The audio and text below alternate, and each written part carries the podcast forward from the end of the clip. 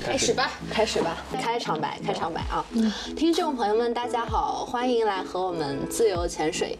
呃，年底的钟声又敲响了，这意味着跳蚤的传统年底总结栏目。为什么娜娜笑得那么开心？太逗了，好像那个金贵飘香，我旗下的演讲。我突然发现娜娜今天穿的好像马里奥。马里奥的妹妹马里娜。呃，我们的这个年末读书盘点节目啊，《自由潜水之特别版》二零二三年的摸鱼大会正式开始了。耶！啊啊，我是润哲，大家好。Hello，我是广岛。我是于适，Hello。Hello，我是肖一之。我是马里娜。今天是一个非常特殊的日子，为什么呢？因为今天除了马里娜，其他四个人欢聚一堂，共襄盛举，共襄盛举。跟远在重阳之外的这个马里娜隔着屏幕远程相会，一起来检阅大家过去一年有没有好好读书。不是检阅大家过去一年有没有好好摸鱼吗？对，因为我们叫摸鱼大会，对我们提纲叫摸鱼大会。好吧，那今天的节目同样呢，也和我们前两年一样，呃，会分成几个环节。首先呢，我们会各自用一个词来总结一下过去的一年。接下来呢，呃，我们就会开始这个摸鱼检阅环节，回顾一下过去一年的读书情况。然后再接下来的第三部分呢，呃，我们会评选出。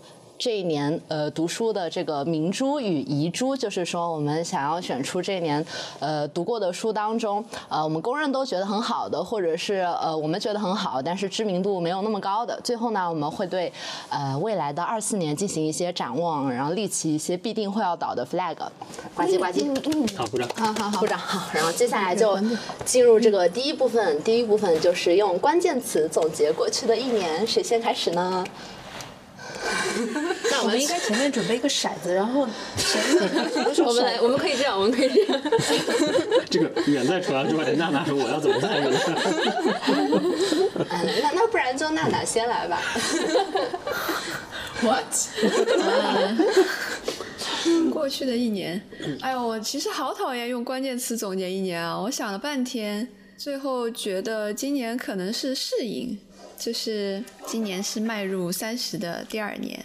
我觉得我对这个三十俱乐部怎么运行有了更深刻的体会，然后觉得对自己的身心状态有了更好的 有了更好的把握。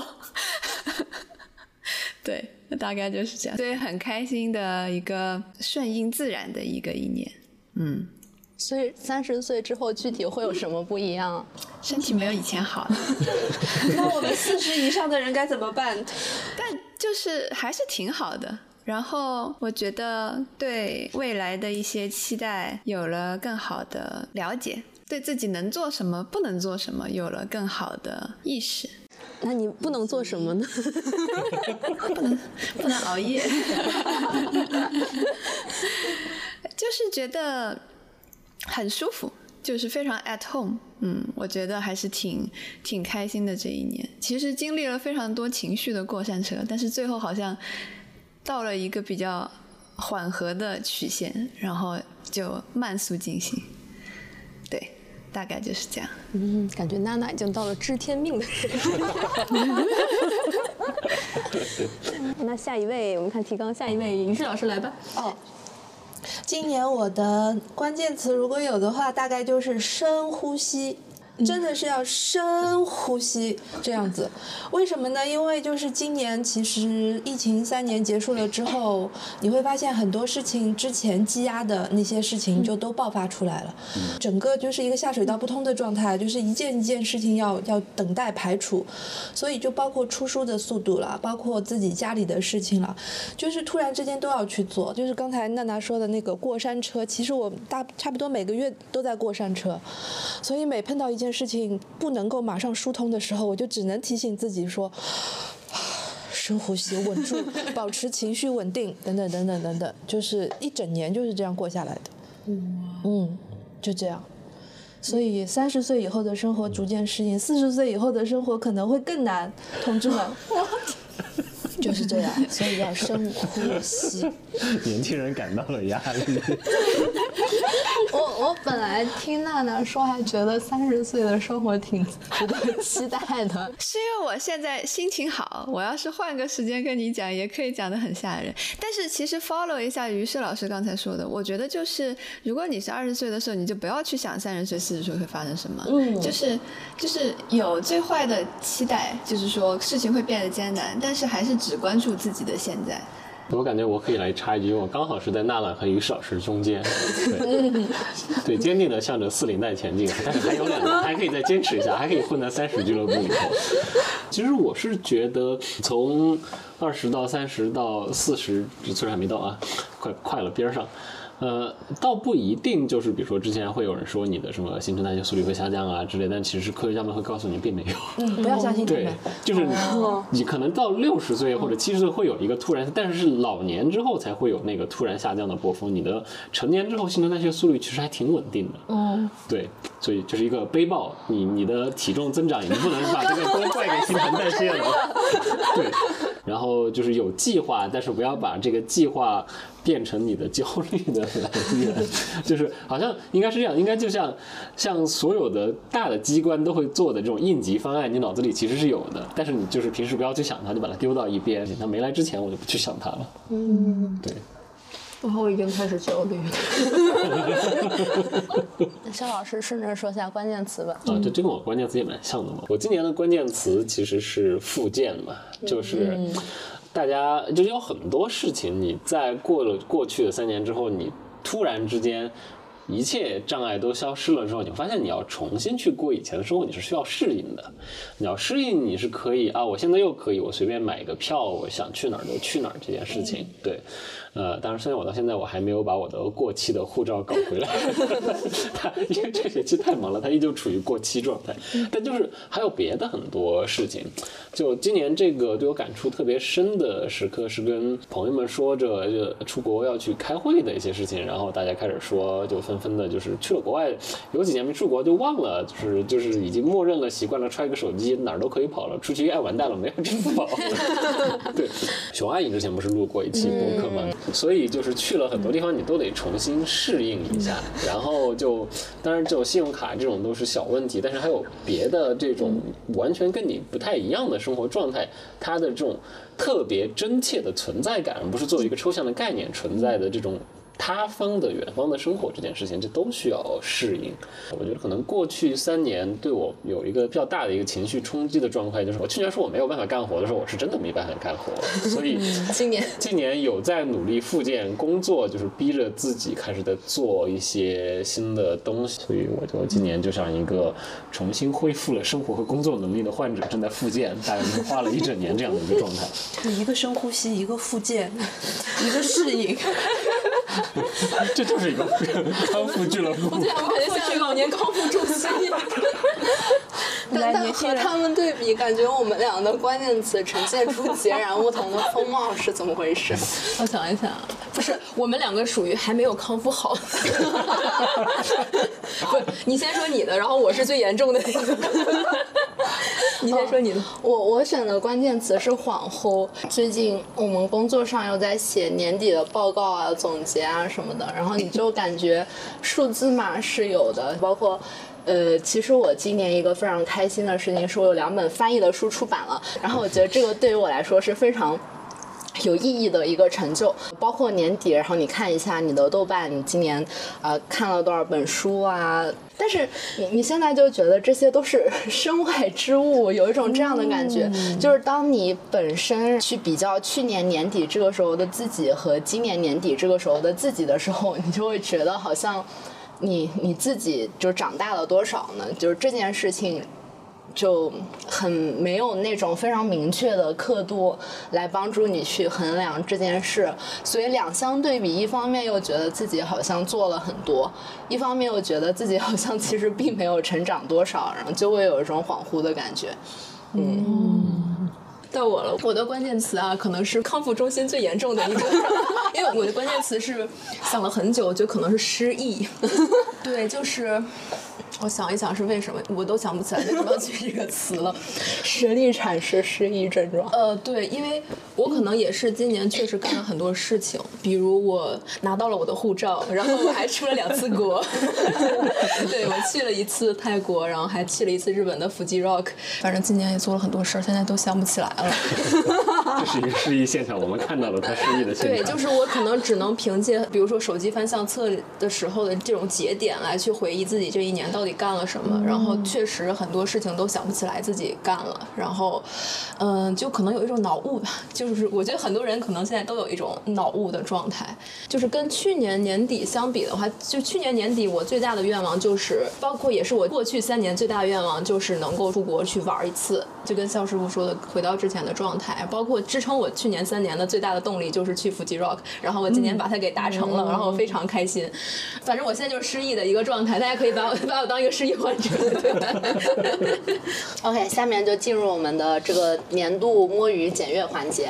首先来到了激动人心的检查 flag 倒了没有的环节。那么在去年年度阅读盘点的结尾呢，在座的三位都立了一些 flag。接下来我们开始挨个检查各位去年信誓旦旦说要读的书都读了没有？首先就请问我们的肖一之老师，肖一之老是去年是这么回答的，他说：“今年学到不要立 flag 了，要拥抱不确定性。”现在呢，我们就请问肖老师，请问这个不确定性您拥抱的怎么样呢？我觉得，我觉得今年拥抱的很好，就是有什么东西到了眼前，我就随着它走吧。当然，可能最近最大的状态是，啊，可以书架要满了，我现在需要把书架上的书尽快看掉、处理掉。所以这现在这个是最大的不确定性。他们现最大的不确定性是它在我书架的哪个位置，主要 是因为我们家的。呃，你们不见过那个书架吗？它是一个，它已经是一个很大的图书馆的双层铁书架了。它现在已经被我塞的已经要 要溢出来了，然后已经可能会出现一点儿那种家庭安全隐患了，就比如说哪天掉下来砸到猫这样的事情。对，所以我会需要尽快再看掉一点儿一些书，把它们都。转出去，就是让我们感谢这个世界上有各种各样的二手书流通平台。嗯此处应该插一个广告，好，但是没有这个广告，我们继续。广告位代售，欢迎联系我们节目收弄词下方的这个跳岛商务邮箱。你 可以的，可以的。可以的，可以的，可以的。嗯，啊，说到这个书架，我可以插一个我去年学到的非常有用的如何整理自己的书架的经验，分享给有需要的听友们。这个建议呢，是我在企鹅中国的一篇文章里学到的。他分享了很多独特的书架分类方法，比如说有那种比较老套的，按照首字母来分，按照主题来分，还有稍微呃新奇一点的，按照这个书籍的颜色来分，这样可以呈现出非常美丽的彩虹书架。但是其中最有用的一条呢，对于我来说是不要把你看过的书和没看过的书放在一起，就是你要分两个书架，一个书架摆你看过的书，一个书架摆你没看过的书。我觉得这个非常有用，因为一旦你把没看过的书按照非常好的分类系统放到了你满墙的书里之后，这本书你以后就再也不会看了。所以你必须要有一个未看过的书架放在那里，时时提醒你，呃，你还有很多的债没有还。对我还有一个我正在看的书架，现在这三个书架都已经满了。那个肖老师的 flag 还没有检阅完，接下来下一个啊，因为呃去年呢，我们发现他二一年的 flag 还倒在那里，所以我们今天来来请问一下肖老师，您这个二一年的 flag 那个浮起来没有呢？呃，当时是这么说的，说要好好读读罗兰巴特和不那么著名的十九世纪文学作品，而且还要准备系统读一下新自然写作《The Dawn of Everything》。你看，明年明显二一年的时候就没有预计到后面会发生的一切，这就是为什么不能计划要拥抱不确定性。你看到这两个对比就知道为什么去年的答案会是这样了。稍微浮起来了一点吧，就至少今年再一看，所以是复健的一年。比如说罗兰巴特虽然没有看那么多，但是我至少买了，就放在那个第三个书架里对，里。放到第三个书架里。呃，然后其他的十九世纪东西肯定今年主要在弄跟狄更斯有关的东西，看了很多狄更斯的杂志写作，就是狄更斯同志就是出作为一个连载小说家，他后半截主要的任务是办了各种属于他自己的杂志，所以除了要在上面连载杂志之外呢，还要写很多很多的文章。我最近看的都是这样的，然后还有一些像不是特别出名的这种十九世纪的工业小说。什么叫工业小说？呃，就是一个英国小说史上的一个分类，就是大概在十九世纪中叶的时候，会有这么一批文本，集中在描述工人阶级还有工业生产状况的这样的一批文本。呃，主要的一个核心的原因还是就是作为一种社会现象的大规模的工业化生产，嗯，是在十九世纪中叶才会进入大家日常关注的范围。最开始他们都是在抗议。因为有当时有特别突出的童工问题嘛，就比如说当时英国的纺织厂里头，呃，像他为了节约成本，机器开起来能不停就不停，所以剪线头这个事情是在机器边开的时候，就边开边剪线头的。然后剪线头的人是要钻到机器下面去的，所以你可以想猜想一下这个工作是给谁？的。小朋友就给小孩那个青烟囱的，对，跟青烟囱的那个小烟囱小孩一样的，所以，然后因为机器是在不停的开，所以就会有很多被剪掉手指的小孩。哦，最开始是这种比较直接介入型的，它其实不太像文学创作，它最多可能会编一个故事来讲一个这样的惨痛的故事。它是发发在那种报刊物上，报刊杂志上的，嗯对，然后慢慢的才会有了更大的关注之后呢，它慢慢的成型了之后，会有作家来介入的。我我大概就是读了这些东西，然后新自然写作有看。但是也没有看那么多，因为最后我发现最近看的最多的都是跟观鸟有关。的。归属到新自然主义这里面去。嗯，对对，反正大大概把这个旗子又插起来了啊。嗯，好，可以同学们鼓掌，好，挺好的，完成了，完成了。完成了。好，下一位轮到于适老师。于适老师去年的这个 flag 完成情况非常的好，今年我们可以看到于适老师的完成情况会更好，因为他已经跑在了出版计划的前面。对我，我没有把这个 flag 踢倒，是因为 今年说要读的那几本书，今年都还没出来都没。有出来，其实就是庞德的出来了。哦就是庞德不仅是诗选出来，然后还出了一本他跟女儿他女儿写的那个传记。嗯，所以呢，就是这两本关于庞德的，确实，哎。这个草给它拔了，嗯，然后至于上一次说的辛波斯卡跟博尔博尔赫斯的这个都都排到了明年的计划，所以我 所以可以延期到明年。这个其实也应验了我刚才说的，就是今年的状态，就是很多的书积压在那边，然后出不出来。嗯，这两本只是其中的一个典型吧。嗯，那接下来轮到娜娜，娜娜去年也是立了两杆大旗，一个是说非常期待今年的李依云首秀，还有一个是说要多读实验性作品和哲学方面的作品。哎呦，今年李依云可把我读惨了，还没读完呢。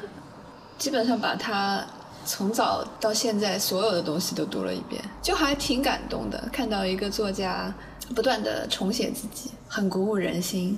然后同时，因为他是一个读东西读的很多的人，所以跟着他又读了很多我以前不会读的小说家，还有哲学家。所以这个其实就变相的让我完成了 哲学方面的任务，因为我今年其实开年初是读了 Simone Weil 的那个西蒙威伊是吧？是他的一本很小的哲学册子，叫呃重力和优雅，我不知道国内怎么翻的，就是 Gravity and Grace。嗯哼，然后那本就是讲，就是它是有一点点形而上的嘛，然后有一点神秘主义，所以其实感觉进入起来很困难。尽管他讲的东西都很有趣，所以就后来哲学的就放下了。但是读了李依云之后，发现他特别喜欢 Seneca，是希腊的一个哲学家。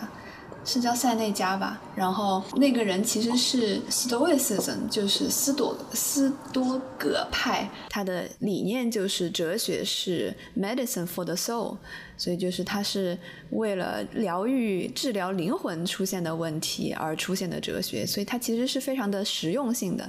然后我就是读 Seneca，然后就才开始渐渐拥抱生命中很多不确定性。它的一个核心的概念就是说。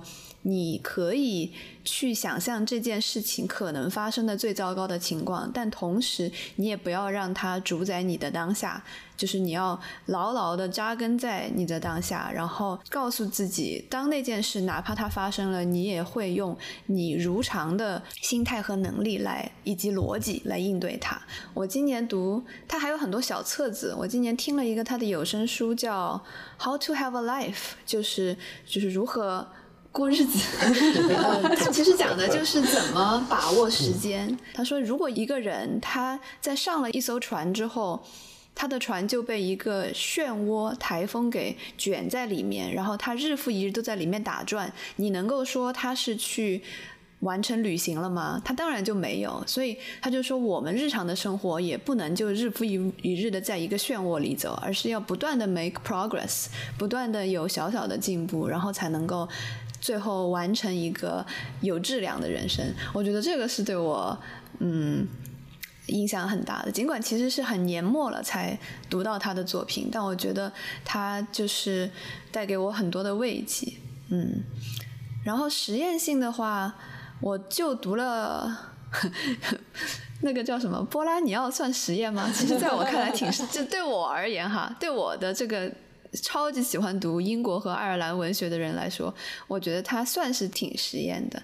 然后另外一个更实验的选手就是那个 Clarice Lispector，呃，李斯佩克朵。然后我读了他的《The Passion According to G H》，他其实和西蒙威伊是一脉的，就是都有一点神秘主义，同时都是非常勇于去拥抱不可知性。所以我觉得今年其实一个关键词就是在拥抱不确定和拥抱不可知。我觉得这这方面这两本两个就是实验性的和哲学方面的作品都给了很好的一个 structure。刚刚唯一的那本是有翻成中文，查了一下是叫《重负与神恩》。啊，哇，翻的真好。嗯，我我翻的是啥呀？一 看就是完全没有懂这本书的内容。我们看到了他的实验性。但那本真的是读的云里雾里的。他很有意思的一点就是，他的哥哥其实是个数学家，还挺厉害的一个数学家，是 Andrew Weil 吧？然后那个人就是，所以我觉得唯一他的很多切入哲学和。呃，宗教还有个人体验的一些方式是接近物理学的，就是包括他这个 gravity 的概念引出，他也是在用重力的概念来呃讲述很多人和人的之间的权力关系，所以。很奇妙的一种感觉，就像是在用三角形写小说。其实我最近也在看一本唯一的书，但是跟你说的这个完全的不太一样，因为就是它是那个工厂日记。我我我们好像是在唯一的两条线索上面 往前接近这一位作家。对，不过他也蛮有意思的嘛，就是他是非常关怀就是受苦难的人。对的，他从小就是一个很有同情、同理心，呃，同时很愿意把自己作为苦难的一个容器来通过的人。嗯，我就还觉得这个人很很有意思，非常的 radical。是的，唯一应该也是推动法国堕胎法案实行的人。而且他的姓很有意思，就这种这种类型的人，在我们二十一世纪基本上就看不到了，所以你看这种书就会觉得好像我们跟他们的距离很远很远，那种感觉。对，嗯，但其实也不过就是几十年前而已啊，奇妙就奇妙在这里。嗯。是的，嗯，润哲呢？润哲的 flag 立的怎么样？我去年最后是说想要有一些系统性的阅读，哪怕是小系统也可以。其实我的期望和肖老师比较像，就是一个 J 人，他希望 对于自己的阅读有掌控感。今年呢，我依然没有时间做到这件事，但是呢，我今年养成了一个好习惯，就是我开始做一些。摘抄和笔记，其实我之前不不太做这些，顶多就是在书上划划线，但是。可能由于年纪的增长和 这个 工工作的繁忙，然后发现就是还是好记性不如烂笔头，嗯，记一记还是非常有用的。然后这些摘句，我打断一下，你是喜欢用笔来记，还是用手机拍，还是用什么样的方式来做笔记哦，有一个那个，我是用一个叫做 Flowmo 的软件，它可以在你一条那个读书笔记和另一条读书笔记之间形成一个超链接系统，这样你再回去重新看的时候，这就会形成一条脉络吧。然后我今年就对就在一些看上去八竿子打不着的书之间，然后发现了一些这样可以串起来的点，就让我非常的开心。然后我这里想举一个很有代表性的例子呢，就是大概在今年年中的一段时间，然后我接连读了那个呃规则的悖论，大卫格雷伯的，然后大笨蛋反叛手册是一个日本人叫做松本哉的，然后后面又读了米兰昆德拉的帷幕，然后那段时间我还同时在复习《是大臣》这部电视剧，然后最后这这几个年代不同、国家不同、主题也不同的作品，然后因为官僚主义这样一个关键词，就非常神奇的串在了这一起，以至于到最后我看那个今年很火的马伯庸的那个《太白金星有点烦》的时候，我就看到他一本书都是格雷伯说的 那个规则的悖论的一个演示。我要插一个问题，就是你们多久会回去看一次自己记的笔记？哎，这是个好问题。就嗯，看下一本书超链接过去的时候，就对啊对啊对啊，所以，所以你等于是把一切工作都交给了这个 AI 它不是 AI 了。啊？好吧，对，我刚刚其实想问，就是那个超链接是你要自己去练的，还是它会自动的？它自己去自动练的它不是自动练的，我练的。哦是你练的吗我练的呀。哦他怎么帮我练？我以为是他可以帮你练啊，我但我又没有，我还是能记起来的，又是近期能读的书。但是这个也要碰巧我昨天去翻了一下我今年看的书，我今年。年初的时候看了一本《六论自发性》，当时我读那本书的时候，我感觉好像也有很多灵光迸发的时刻，嗯但是因为这本书的那个点孤立在那里太久，没有其他的点跟它连线连起来，就一直忘了它。对这个线，这这个点线就成了一个孤岛。哦，嗯嗯回去下一个。，Flomo 是 F L O M O 吗？对，哦，嗯，OK，它和 Notion 有什么区别啊？我记得 Notion 也是可以做超链接。Notion 它更加轻量级吧，就你甚至可以在微信里面加一个类似叫什么 Flowmo 助手的一个，然后你打几句话进去，它就马上可以出来一个小笔记。Notion 可以做到更加美观的排版啊，我做笔记的方式还是非常传统的，就是用那个 Apple 的备忘录。就我的备忘录里面，就是充满了读书的摘抄和我自己平常写东西的一些随笔，然后还有一些乱七八糟的，还有工作安排，就所有东西都堆在了一起，然后 看起来会非常没有章法。我现在点开我的备忘录，就是。嗯，六论自发性、黄然录、辛波斯卡的诗摘抄，还有一个什么酒店消费清单。就前段时间出差报销了。对，以及什么双十一坚决不能买的几样东西。这里都还会列要专门列一坚决不个。能买的吗？我要对看，坚决不能买茶叶护手霜、什么护发素什我么。为为什么不能买？因为我收拾家里收拾出来很多乱七八糟的，就很收拾出来可能五瓶护发素，我就说不能再买了。哦，好，这当然这跟读书完全没有关系。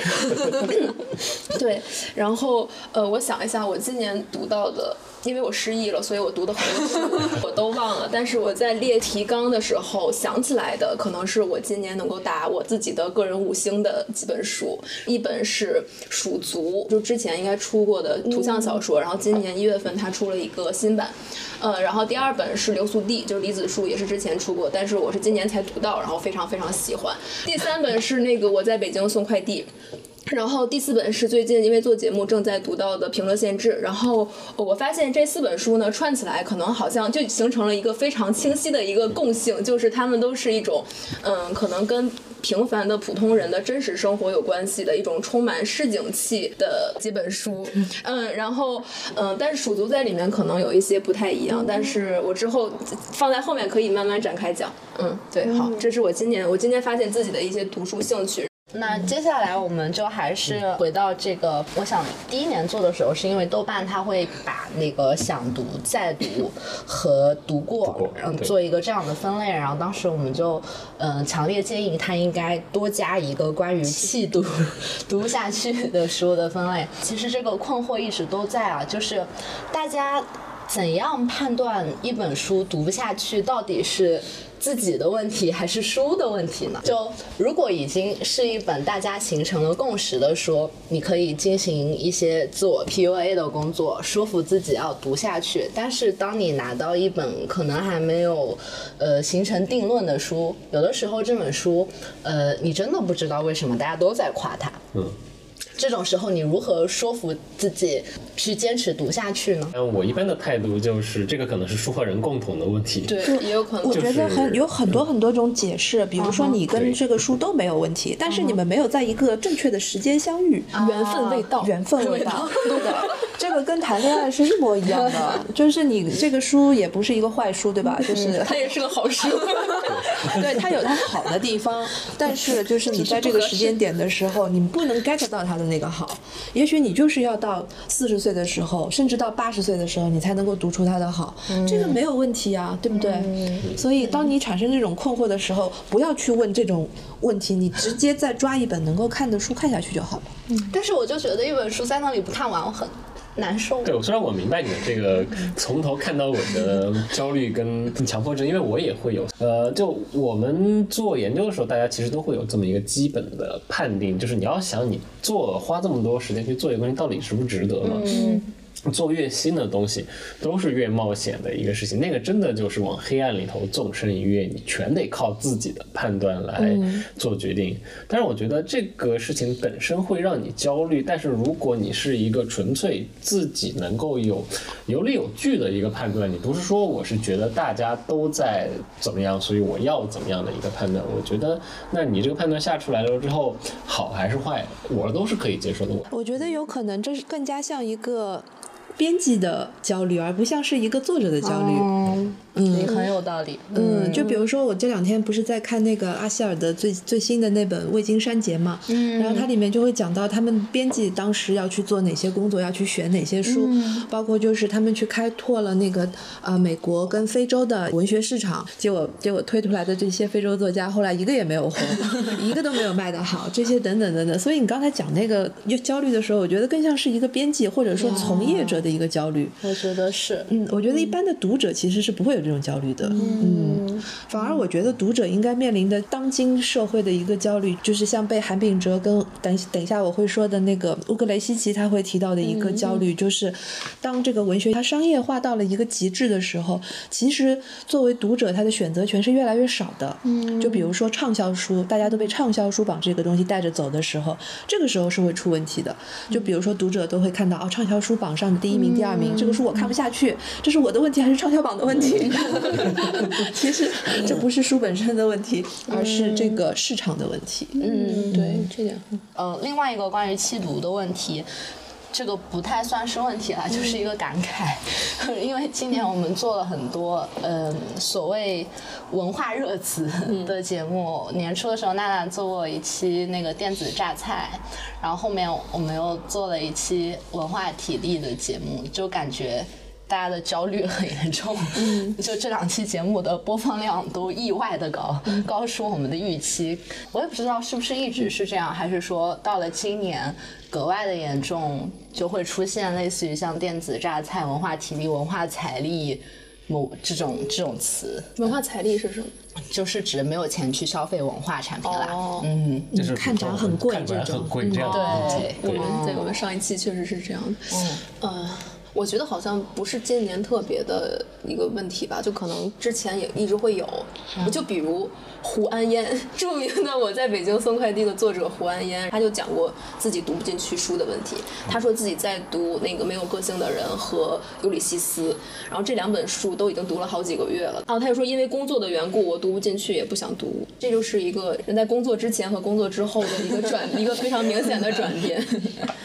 对。呃，我来讲几个故事吧。呃，我们在念博士的时候，我们系有一门课叫 Giant Novels，它就是一学期读四本，《尤里西斯》《红楼梦》《源氏物语》，然后《战争与和平》。然后当时老师讲这个课的时候，他的一个广告语告诉小朋友们一个很重要的事情，就是如果你本科的时候没有读过，非常有可能你大学毕业之后再也不会读这些东西的。你没有这样的时间和体力，还有专注度，或者就是来做这样你不会一眼就看到有回报率的东西，未必是你不不能读懂他们，只是说对于一个要计算更多的成年人来说，你可能不会愿意把时间花到他们上面。第二个是顺着刚才胡爱烟的那个，因为我读那本书时候我也记得这句话，印象还挺深的。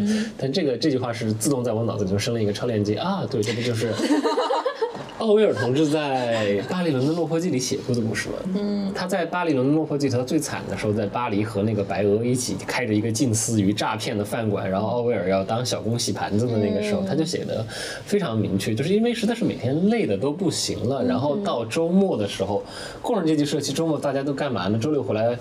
把自己灌得烂醉，然后周日就睡觉了。你不可能在极度劳累的情况下，还要做这种所谓的提升自己的这样的一个活动。就读书在，呃，很多时候这种所谓的脑力劳动，它其实是有一个被隐藏的故事，它其实也特别费体力。就是你没有体力的时候，你真的不愿意做这样的事情。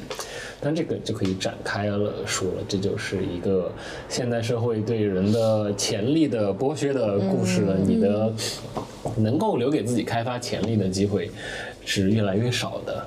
呃，然后第三个故事，哎，我刚刚想说到哪儿来着？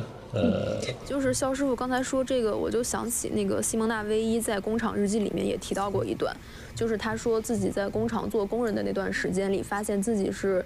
停止了思考，没有思考能力的，因为工作实在是太累了，特别痛苦，就是身心都是一种双重的折磨。然后他发现，工人最难抵挡的一种诱惑，其实是停止思考的诱惑。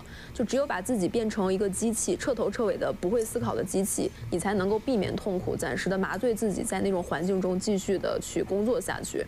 然后只有在周六周日休息的时候，他才能够想起自己原来还是一个有思想的人。所以我就觉得。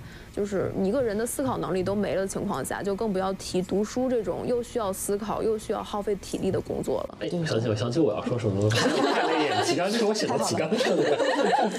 不，这个问题就刚刚刚刚广导说了，这是一个老问题嘛。对还有另外一个关于这个话题的经典作品，其实是 Ian Foster 在《霍华德庄园》里头，它有两条线，另外有一条线就是那个三两姐妹，她们家就是这种收入不愁，然后过的就是文化生活，然后她们有一个闯入他们生活的那个，呃，穷苦青年，他是一个保险公司的小职员，后来工作还丢掉了，但他就是一个知道我要热爱文化，然后我要努力工作的同时，我还要提升自己的水平的这么一个人。但是他的努力的结果就是他在工作时间之外非常累的时候，强迫自己去看各种各样的书，他永远只能停留在这样文化的表层，他没有真正的介入进去。他让他的主人公是这么说的。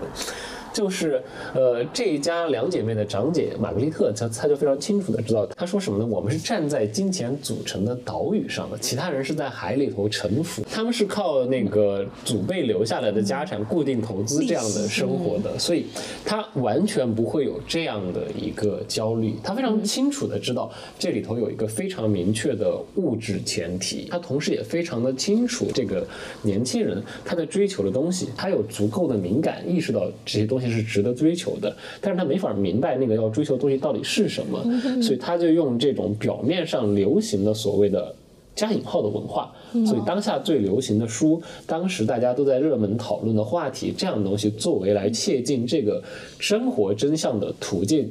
但是这个途径在小说的主人公看来，这是一个错误的途径。当然，当然他们就试图要引导他。就在此特别再向大家安利一下霍华德庄园，不要被这个题目太骗了。觉得我们这个时代回去看福斯特，也就是呃二十世纪早期所爱德华时代的英国的文学作品，你会有很多这种类似的感觉。我们的很多困境跟当时的人要面对的困境都非常像。还有一个蛮重要的变化，就是在于。呃，我想想那本书叫什么名字？哦，对，呃，《The Use of Literacy》，中文版应该翻译成叫“识字何用”。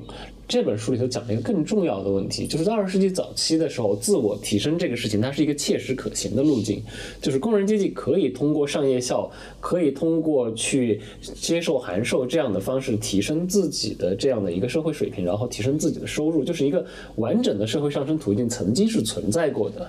我们现在还能不能够做这样的一套完整的社会上升途径？那，呃。这可能是需要讨论的，所以会有这样的一个变化，让这个获得文化、获得一个超越日常生活的这样的一个更高的追求，和它能不能够转化成，比如说像布尔迪厄说的，从你的文化资本转移成你真正的金融资本，这个就打问号了，就。嗯。就是我现在在觉得，其实喜欢读书的人，尤其是喜欢读文学的人，他其实可能更喜欢的是和那个语言打交道，嗯哼，就是和语言这种载体。但是你要说真的要学什么道理，要接触某个真相，或者说给自己一些价值，其实是可以通过其他媒介达成的嘛。嗯，就是可以通过影视，可以通过播客，包括美国人他很喜欢和自然接触，我觉得很多方式都可以。提升自己，或者给自己的生活带来一些意义，所以文学不是唯一的一个途径。所以我有的时候就在想，如果大家真的会有这种体力不支的感觉，可能还是第一是要接受自己的现状，就是觉得不做这些事情也 OK。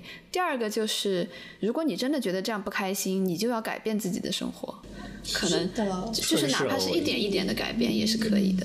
对。那接下来就进入到我们年度摸鱼大会的第二个部分。嗯，我们要检阅一下今年的明珠与遗珠。首先，我们请各位来推荐一本你的年度之选，请娜娜来推荐。呃，今年我有一部当仁不让的年度之选。就是 Iris Murdoch 的 The Bell，我觉得我在各种地方都已经跟各种各样的人强烈安利。这个是我今年年初在图书馆的书架上非常偶然拿到的一个书。我一开始是以为他是个德国作家，然后打开之后发现就是我最爱的那种 Anglo Irish，就是那种又有英国又有爱尔兰的那种。爱丽丝·莫多克这本书叫《The Bell》嘛，然后讲的就是二十世纪五十年代一个毗邻在修道院里的那种平信徒的社群。它主要这个小说就围绕着一个研究者的年轻的妻子朵拉和社群的领袖迈克尔展开的一个故事。然后这个小说就基本上我读了第一句话，我就知道这会是一部非常精彩的小说。他就说朵拉呃是。是什么？想我看一下，我去找一下第一句话。也失忆了，也失忆了。嗯，就是我大致有一个印象啊，就是说他，嗯，算了，我找到再说吧。他说，他说朵拉 Dora Greenfield 离开了自己的丈夫，因为她害怕他。六个月之后，她决定回到他身边，但是是出于同样的原因。就是一下子他就把这个女性的一个形象给就是表现出来了。然后朵拉这个女性，她看起来是一个非常缺乏自我意识，然后陷入了一个比较令人窒息的婚姻，但是却不知道如何摆脱。而迈克尔这个社群的领袖，他其实是一名同性恋者。这个小说当时的背景是英国当时是正在进行为同性恋的平权的一个运动，所以整个这个小说就是。围绕朵拉和迈克尔这两个人，然后讲他们各自怀揣着对爱呀、自我的实现呀，以及如何与他人缔结关系的烦恼而采取的一步一步的行动。然后最后他们的尝试是以灾难性的事件告终，但最后他们也获得了一些改变。所以，就是对我来说，这是一本完美的小说。就是从结构到人物塑造，到情节，到利益，到语言，都无可挑剔。这个是默多克的第四本小说，但其实很有一个，就有一些学者他就会说，默多克这个人非常有意思。他写就是按理说作家只会 debut 一次，但是对于默多克来说，他用四本小说出道了四次，就是他的每一本小说都非常不一样。而且我为了因为迷上了 Iris Murdoch 之后，听遍了所有讲他的那个播客。然后就发现他其实还是一个哲学家，但是他在写小说的时候没有其他那些男哲学家写小说的时候那种腔调，你知道吗？就是就是那种，那你们小说家在干什么？让我来教教你们怎么写哲学式的小说。但是默多克不是这样的，默多克是那种我就是喜欢小说这种 thiness，他就说我很喜欢小说的物质性，他把小说世界的那种纹理，就是像织出了一个厚厚的毛毯一样，就是你进去之后，就是你就是在一个微观模型里走。你就是在感受所有人的爱恨情仇，我就是觉得默多克简直是棒极了，而且是一个非常 big hearted，就是那种非常的有情有义的一个小说家。对我激情安利完了，希望大家去看一下。让我非常惊讶的是，这本书竟然没有中译版。哎，我们要不要 Q 一下各大出版社？对，听到这里的人，听到这里的编辑们，赶紧来联系我们的娜娜。嗯，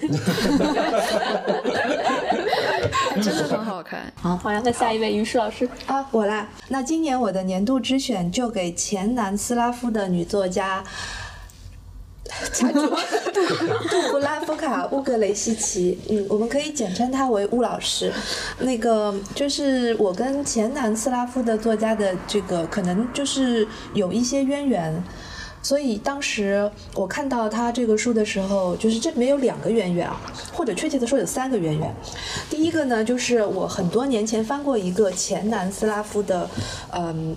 女作家写的一本书叫《老虎的妻子》，所以是我第一次翻前南南斯拉夫背景的小说。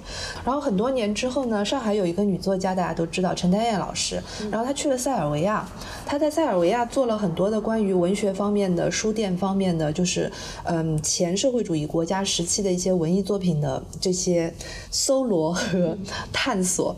然后。第三个渊源呢，就是乌老师这个书本来要引进的时候呢，就是我本来，就是我本来是拿到书稿的，但是因为当时我没有时间，所以就就放弃了来翻乌老师。然后乌老师的这个四本书今年终于要出了嘛，终于出来了，所以我就迫不及待的变成了第一读者。然后，嗯，他出了这四本，一个是《狐狸》，一个是《多谢不悦》，一个是《疼痛部》，一个是马上要出来的这个《无条件投降博物馆》。我第一第一本看到的是《疼痛部》，我就觉得很喜欢。为什么呢？就是它里面讲了一个我一直很关注的一个事情，就是这些呃国家的人解体了之后，他们就像。像一把胡椒盐一样洒落到了世界各地。然后乌老师他后来就移民到了这个荷兰，他住在阿姆斯特丹。然后他在阿姆斯特丹就是教这个语言的时候，就发现他在教一门已经不存在的国家的已经失去了的语言。就这里面有很多的让人觉得很唏嘘的那些事情。所以他叫疼痛部这个名字也也很能说明问题。所以就是我当时看到疼痛部的时候，我就送了一本给陈。给给陈老师，就陈丹叶老师，我就跟他讲，就是你当时关心过的那一些话题，其实他们自己本国人现在也有在回忆。所以这个是第一本这个疼痛部，然后就是狐狸，狐狸就是他引用了很多就是文学这个原小说的这个技巧，就是故事里面套故事，故事里面套故事。所以狐狸这两个字变成了他对于文学的一个隐喻。那。再接下去呢，又看了《多谢不悦》，因为《多谢不悦》它是一个很。就是很 cynical 的一本书，然后它里面讲到的很多的场景，我们其实也都非常的熟悉。比如说作家要去卖自己的书，对吧？你要写一个提案，然后这这篇实在太搞笑了。然后又又比如说所有的这些流亡作家也好，还有各种各样的作家，不成二二三流的这些作家，他们都要去参加一种活动，就是文学的这种这种兜售会。对，兜售会。然后呢，还有就是那种就有点像那种约会速配的。这种你先去跟第一个经纪人谈两分钟，然后再作家的人民公园，对对对，人民公园相亲角，是的，就是看到那段的时候就非常非常的讽刺。然后还有呢，就是我们都很熟悉的什么文学节，对吧？文学节我们也每年都在搞嘛，大家也都知道是怎么一回事。你就觉得这本书里面充满了荒诞、讽刺和真知灼见，然后你就会觉得说，怎么会有人才有人把这些写出来？嗯，因为这些东西我们每年可能都会觉得，但是没有人，至少在我们当中是不会有人这么去写的。嗯，然后吴老师就是站在一个我的。我反正有两两套简历，我反正是是谁都不是，我反正也没有假，就是那种破罐子破摔的那种 那种语气，然后把这些都都都掏真心话都说出来，我就觉得很难得。嗯，像这样写这个国际文学市场化真相的二三流作家很难得。嗯，所以呢，就是多谢不悦又是代表了一种。不一样的阅读体验。嗯，那本书全程看下来，有有一种看那种前南斯拉夫脱口秀大会的感觉。真的，真的，所以我就觉得说，我今年可能看的最带劲的某一位作家的书就是他了。嗯，哇，我被安利了，而且它的名字听起来都好有意思，多谢不悦，还有一个什么疼痛部也很有意思，对，疼痛部非常有意思 The。Ministry of Pain，嗯，它其实是一个 SM 俱乐部的名字。对的，对的，是那个 阿姆斯特丹的那个 SM 俱乐部的名字。娜娜张大 非常 make sense，非常 make sense，其实阿太好笑了姆斯特丹一。切都可以 make sense。嗯，对，呃，那要不然我接下来接着说，就蛮蛮巧的，我们事先没有排练，但是我要接着于适老师的话，继续给大家推荐一位来自前南斯拉夫的作家。对，就首先众所周知，就是你的年度最佳肯定，你的一本年度最佳肯定是有两本的。所以我先讲我今年印象最深的那本小说，就是来自同样是前南斯拉夫地区萨拉热窝地区的这个亚历山大·黑蒙同学的黑蒙今年的新书，呃，《The World and All That It Holds》，也是一个关于流散的故事。在这本书里头，他把二十世纪欧洲最主要的历史灾难都加到了一个个体身上。故事开始在一战之前，准确说，故事开始于费迪南大公遇刺的那一天，他的主人公就在现场，他就把它放到了历史的所有现场，然后再再加上他是一个同性恋且是犹太人，让他站在了这一切大历史的。受害者的那一面，他从一开始就是这么一个角色，被卷进了一战。一战的时候在奥匈帝国里头，然后在一战的时候又被俄军俘虏。俄国的战俘营在哪儿呢？在靠近中亚的地方。等他从战俘营好不容易逃出来了，一路挣扎求生，他就只能一路往东走去了新疆。哦 最后他会落脚在什么地方呢？这个人最后落脚在上海。所以这个故事有后面三分之一，将近百分之四十的内容是写作为一个上个世纪被战乱抛到上海的众多的这些底层外国人之一，他的这个经历，他还有一个收养的女儿，对。然后这个故事终结于最后就非常黑蒙的这种有类似的伪自传式的写作。就是这本书的叙事者一个作者的身份出现了。这个作者你会感觉就是黑蒙，就是又是他自己的模板，但是你知道肯定不是他。最后他去了哪儿呢？去了这个以色列，在特拉维夫参加一个文学节。多谢不然后在这个文学节的这个地方遇到了。就是刚刚讲的这个主人公他养大的这个女儿，然后这一切故事又变作是其实是他听这个犹太老太太讲给他的人生故事，然后在这样讲故事那一天呢，同时以色列正在遭受火箭弹袭击，哎呀妈呀！哇，太会编了。真的太会编了。对，就是黑伯的这个书的感觉，就是你一开始你在往前面看的时候，你会有这种感觉，就是啊，就是你知道这是一个小说家的笔法，他就是把二十世纪的重这这一。系列的人类历史的挫折都压到这一个人身上，让我们用非常具体的方向看所谓的历史进程里头的个人到底可以过成什么样的样子。也因为他是一个犹太，呃，犹太人嘛，它但是其实这个是个犹太叙事，对，它是个犹太叙事，是一个非常标准的犹太叙事。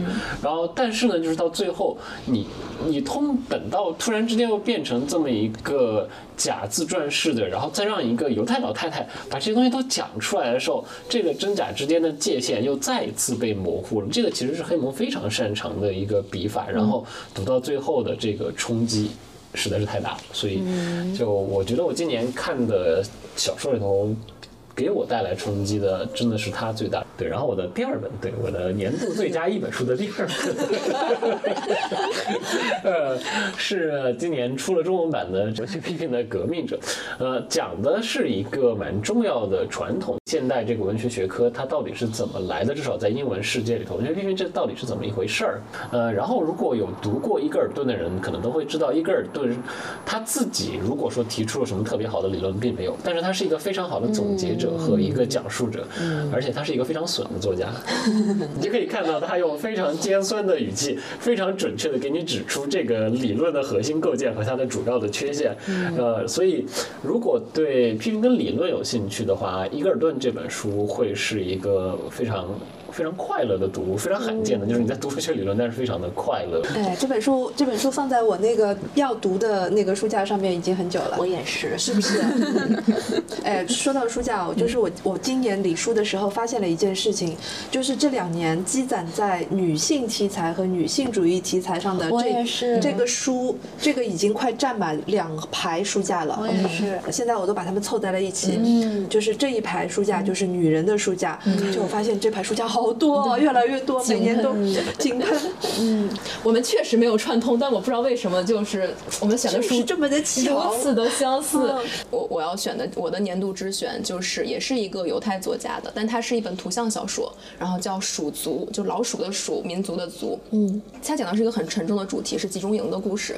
嗯，然后但它里面没有人，全都是动物。就比如说里面犹太人画成了老鼠，把波兰人画成了猪，把纳粹画成了猫，就是把每一一个民族的人都画成了一种动物的形象。这个叙事者呢，他是，嗯，他其实是站在一个现在时空来去讲这个故事的。现在时空是他跟他父亲的交谈，然后他父亲就是一个很典型的、很抠门、很爱算计的、很倔的一个，嗯，不太招人喜欢的犹太老头。但是在偶然的一次谈话中，他父亲开始讲，呃，自己很多很多年前在集中营发生过的故事，然后他才知道原来我的父亲是这一个集中营的幸存者。嗯，然后这样的话，第二条线就开始了。第二条线是回到过去时空，就是集中营那个时空。嗯、整个故事的脉络就是这个样子的。整本书读下来其实是很顺畅，你就可以像看漫画一样把它看下来。然后整个过程也是，呃，不是那么沉重的。就虽然说集中营，但它其实是非常充满了很轻松、很日常，甚至是很市井的那种小的情节。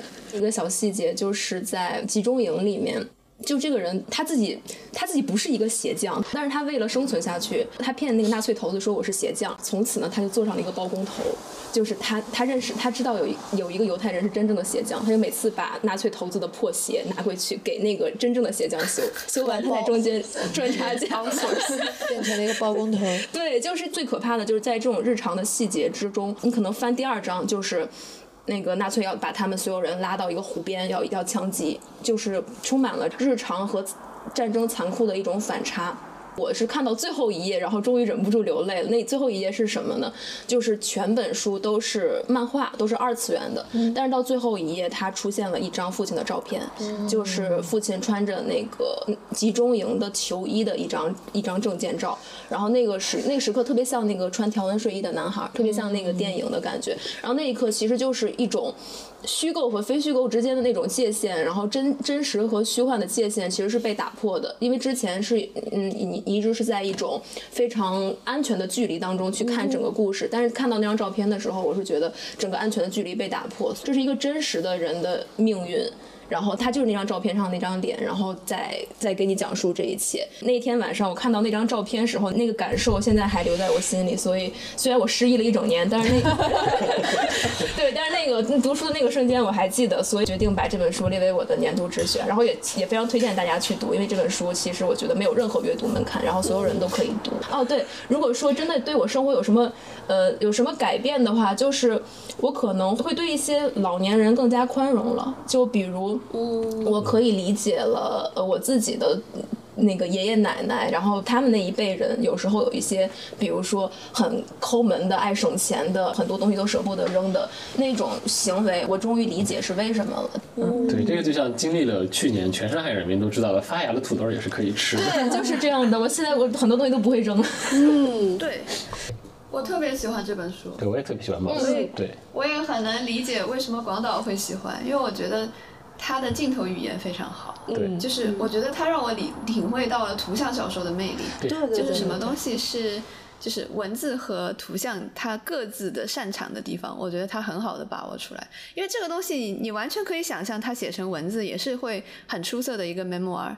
就像广岛说的，像这个 R. Spiegelman，他以前画的地下漫画其实是很写实的，而且是甚至是有点暗黑的那种东西。其实你如果整本书，而且是讲这么沉重的一个题材，会很难让读者进入。但是他最后就是灵光一现，然后把人全部变成了动物，然后再来把它画出来，其实是很好的在轻盈和沉重之间，我觉得达到了一个平衡。然后，然后我刚才广岛在说结尾的时候，我就去翻了一下他那张照片，对的确就是这个艺术效果对。对照是非常强烈的，就是非常震撼。我我我让我有点想重新再读一次。对我说的我都想去再重读一次。我是好多年以前好多年，我是他在那个第一第第一版的时候读的，嗯，新版我就没有看对，。我呃，这本书其实是他在学院里头的名声也会特别响，因为就是就是学院这种无聊的地方会严肃的看待图像小说，貌似起到了一个非常大的作用。他直接向这帮无聊的老学究们证明了，你们不要以为图像小说都是在给小孩看的。对对，嗯，那到了我的年度之选，顺着刚才大家呃说要重读的这个 flag 说下去，然后它就是一本重读的书。我今年想选的，还有比肖老师还厉害，我的年度之选有三本书。我的年度之选是卡尔维诺的《祖先三部曲》，就是这个分成两半的子爵，书上的男爵。嗯，着重说这前两本吧，因为我是这样的，就是卡尔维诺可以说是引让我发现纯文学所谓的纯文学的魅力的这样的一个作家，也是我最早开始读的作家之一。然后今年因为要做节目嘛，然后就开始重新呃把他的书翻出来读。呃，就有一种什么样的感觉呢？就是尤其是因为今年又出了他的一些传记，我才知道原来他也当了很久的编辑。他在一生中花在别人的书上的时间，比花在他自己书上的时间可能都要长。再包括他去研究很多民间的故事，然后你就会有一种好像你发现了一个很久之前预言，然后你现在听到了这个预言的回响，你看到了你这一路然后是怎么走过来的，然后他其实很早的时候就就已经注定了。包括为什么我在法语系的时候会那么喜欢雷蒙格诺啊，然后甚至像乔治佩雷克，你会发现哦，他们都跟卡尔维诺很有关系，他们在文学上的审美也是一致的。然后尤其是我今年看《树上的男爵》和《分成两半的子爵》这两本吧，其实这两本是属于那种一开始看的时候不是怎么能。就是理解到它好在哪里的书，但现在看就经常是你有的时候看到里面的句子都被感动到潸然泪下。我当时 印象特别深刻是那个分成两半的子爵里面，就是说有一个子爵他在打仗的时候，他被大炮切成了两半，这两半一半是非常好的大善人，一半是非常坏的大恶人。其中这个大恶人呢，他在大好人回来之前，他就开始呃做各种荒淫无道之事，然后。倒也没有，啊、气气气氛气氛恢复一下，马上要到我渲染。anyway，他中间就有一段，就是说他要吊死很多人，然后他就安排村里的这个木匠去给他造绞刑架。这个木匠非常的悲伤，因为要吊死的人中有一些人是他的好友、他的亲戚，他秉承着他这样一种职业的道德，他还是造出了一个非常精巧的绞刑架。他说这个绞刑架像树一样，有着很多的枝桠。然后我也不知道为什么，就是我看到这个绞刑架像树一样有很多的枝桠的时候，我就被这个比喻的力量完全的击中，就是树。这样一种它永远在生长，然后甚至是它的寿命和人的寿命是完全处在不同的纬度的东西，和人类人工造出来的用来终结同类的生命的绞刑架。然后我当时是在飞机上看这本书的时候，就是真的忍不住要流泪。然后还有就是回应刚才娜娜说的，就是娜娜刚才说最终会喜欢文学的人。他其实是对语言感兴趣的人，因为其他的兴趣可能会在别的媒介上被满足嘛。然后刚才广导又说，你今年选出来的这些年度之选，最后会让你重新对所谓嗯市井的普通人的生活产生兴趣。其实今年是我。感觉到自己对于，嗯，所谓附近啊，然后那个普通人的兴趣在不断的消散的一年，就也。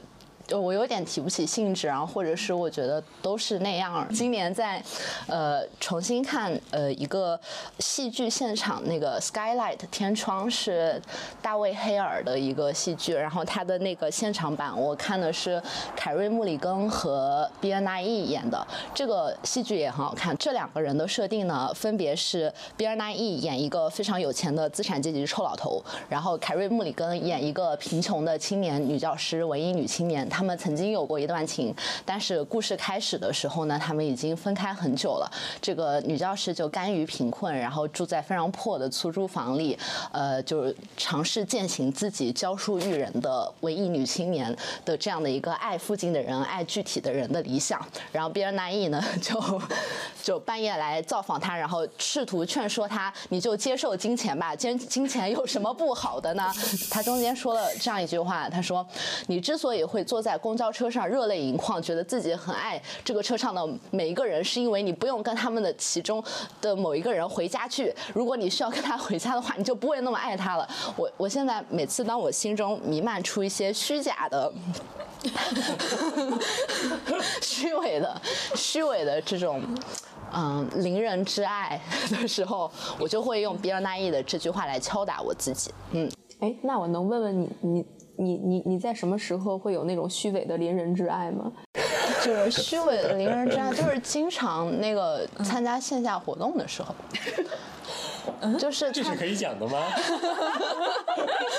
就比如说，比如说那个，比如说昨天，昨天我去了一个活动，是大家讲自己的故事啊什么的，就就很美好。以前我我我是真的会感动的，我我昨天也的确被感动了，但是我就我我又把比尔奈义的那句话在心里说了一遍，嗯嗯。但是我我就觉得现在我好像没有勇气去跟他接近更多，对我会去就是这种真实的距离会吓到我，我也不知道怎么形容我这种感觉。我觉得说不定是你下意识里，你其实 detect 到了某种虚假的东西，就是嗯，有可能。嗯有的时候觉得这种东西本来就不是拿来 present 的。啊，有道理。我觉得尤其这种东西在上海尤其多。我觉得我我我会产生这种倾向和我在上海生活是有很大关系的。对对对，我非常理解润哲的感觉。你也会恨你身边，你也会讨厌你身边很多对具体的人。对，比如说，比如说我昨天还有前天就接连经历了，就是我。我觉得我作为一个年轻女性，我在上海这种地方生活，我就我我很难呀，我就是我有一种这样的感觉。你经历什么了？我我没有没有那种什么特别具体的侵犯，就比如说昨天我打车，司机是一位上也说，他开头就开始教育我说你们年轻人，然后现在都跟外国人学，然后捧着一杯咖啡就聊好久，上班嫌累，下班反而不嫌累，都愿意出来玩了。以前上海周末是没有这么堵的，然后 was like，呃，然后这个跟喝咖啡有什么关系？跟上班？哎，然后 他就这个我听到第一句和下面每一句我都没有办法对，就是所有的这一切都是因为我是一个声音听上去比较软，就一个女孩子。对而且我上这还会很客气的跟你说，那你太客气了，对。呀，但是我要爱具体的人呀。爱具体的人的代价就是会被具体的人摩擦。对，真的。你这个就我要 Q 到户川纯了。对户川纯在邂逅里面写过一模一样的事情对。户川纯当时他就说，因为他声音很可爱，他到了四五十岁，他声音还是那样嗲嗲奶奶的。然后他去那段时间他腿受伤了，他每次就要从那个下北泽打车回家，经常就会遇到司机，就是。那司机甚至还不是日本本国人，是外国人，然后都敢欺负他，就因为她是一个独自一人的一个声音听起来很年轻的一个女生，然后就给她绕路，然后他就这个时候他就故意一定要用出用出自己的烟嗓，然后就要切换成烟酒嗓，就是说你是不是绕路了？然后对我记得车费不不至于这么贵吧？然后这个时候那个人才乖乖的要送回来。嗯，嗯，就是这，所以这我觉得就是这不是爱具体的人，这就是要有一些市井生活的小智慧。呀，嗯嗯，哎，可可能这又是一个等到三十岁，我的声线不像现在这样之后就可以自然而然解决的问题。嗯，并不会。这个我已经学会了，同志们，老年人已经学会了。同志们，我们也已经学会了，就是不不用结束你的三三三零年代，你就会学会它了。真的，对，哎，不是不是，Q 下一趴。下一个吧，下一个吧。下一趴是哪一个？我来吧。我来。嗯，刚才我们都推荐了大家的年度之选，然后呢，其实今年各大出版社也出了很多很多很热的作品，然后比如说呢，参考名单里面我们有我在北京送快递、太白金星有点烦、简伤、疼痛部、我燕南、羊盘、巴别塔、人类式的资本论，还有马斯克传等等等等。那就于舒老师刚刚已经讲过疼痛部了，哎，对的，嗯，对其他作品还有什么想法？我可以来说一下这个《我厌男》，嗯，因为呢，就是今年出了两本厌男的书嘛，然后也基本上是同一个时间段。后来呢，我还帮就是某一本时尚杂志。策划了一个采访，就是采访了呃叶楠的和我叶楠的这两本书的呃作者，一个在法国，一个在韩国。然后我就得到了两种特别不一样的感受，因为就是这个采访本身很简单，就是我问你答，email 来往的这种。但是我可以明显的感觉到一个不同，就是说，嗯，法国的那个女作家的。那个叶楠，他其实是一个博主出身的这么一个网络红人，他的书写真的就是就是很普通的一个就网络书写的那么一种风格，但是呢，他的真诚是可以的。嗯，然后像这个韩国的这个我叶楠的这一本呢，就很有趣，它是一个非常有目的性的一个策划案。出来的这么一个作品，比如说我要写一个什么样的故事才能够引起什么样的人的兴趣，然后男生怎么样才能把他们吸引过来，然后他还考虑到了，比如说像我的野蛮女友啦，就是这样的一些在韩国已经获得成功的案例是怎么样策划的。所以这件事情本身给我给我很大的一个敲击吧，就是说，当我们在叙述一个概念，或者说要推动某一项好的这个这个运动的时候，就是有一些作家他真的是运用了一些嗯，可以说是商业上面的一些。策划模式，嗯，所以你要注意到这一点。感觉这个又跟那个吴老师串起来了。对，我也想到了，我也想到了。提 论提案的重要性是吧？对对对对对，就是就是就是这么一回事。补补充一下，那本韩国的，它的全名是《他厌男，他是我女友》。嗯，对，嗯嗯。哦，我啦，嗯，呃呃，是这样的，我今年有一个通勤阅读的需求，然后你在路上的时候，你不能看太复杂的东西，所以我会在路上看很多通俗历史写作，然后今年看的一本《太后西奔》还挺好玩的，没看过，对，它讲的就是慈禧出逃西安的那个故事，就是以这个出奔呃这件事情为一个由头来。讲晚清的政治，就最后留下来那一句慈禧的一个万世骂名，这个量中华之物力，解与国之欢心这么一个结论。但是在他走到这一步之前，有很多很多别的过程。呃，所以这个里头有很多细节，真的很好玩。然后就读的时候才知道了。然后因为这个作者其实他自己本身是这个专业的历史研究人员出身的，后来又做了很多通俗历史的这样的工作，所以这个书写的真好看。嗯。然后对，但但就就我在这种通勤书的选择上就会显得非常的直男，就会在看大量大量的这个 通俗历史读物。对的。下一本也是一样的，就是那本《惠三都》。惠三都的这个故事是我当时看完了之后，我就跟朋友们说，这拍出来至少得抵十个天国王朝。它讲的就是金国是最后就是蒙古灭金的故事，这三都是金国的三都。然后我们如果不是专门研究者，你会非常的。匮乏这方面的知识，你的叙事会自动切到岳飞那个地方去，对吧？你会想着是一种我们在对抗蛮族的故事，但是在金朝末年会出现这种很好笑的，就是他们已经相当的汉化了，然后一群金朝士人在在哀叹自己的家国破灭的这样的一些故事，但是同时又因为他们又保留了源自于他们金人自己的制度，就会有一种很奇怪的缝合感。我看这种书的时候，一直会有一个困扰，就是说这些到底是真的还是假的？是小说性质的还是非虚构性质的？到底是有多少史料？要来支撑这件事，我我我会看到一半会被这种东西所干扰。这两本书都不会，就是《太阳系论》它没有把史料写的那么明确，《惠三东》每一条下面你都可以查到史料，但是简很少。嗯，但是对，但是但是就是他没有像对如果我们顺手要说减伤的话，就是我大概看到三分之一就开始已经把它当历史小说看了，因为你可以非常明确的知道这个。作者他写这个东西的时候的历程，他给你的一个论断跟他的论据，他之间是连不上的。哦，你能够看出来这个文字内部的结构，你就知道哦，这个地方是作者非常明确的在做一个异端。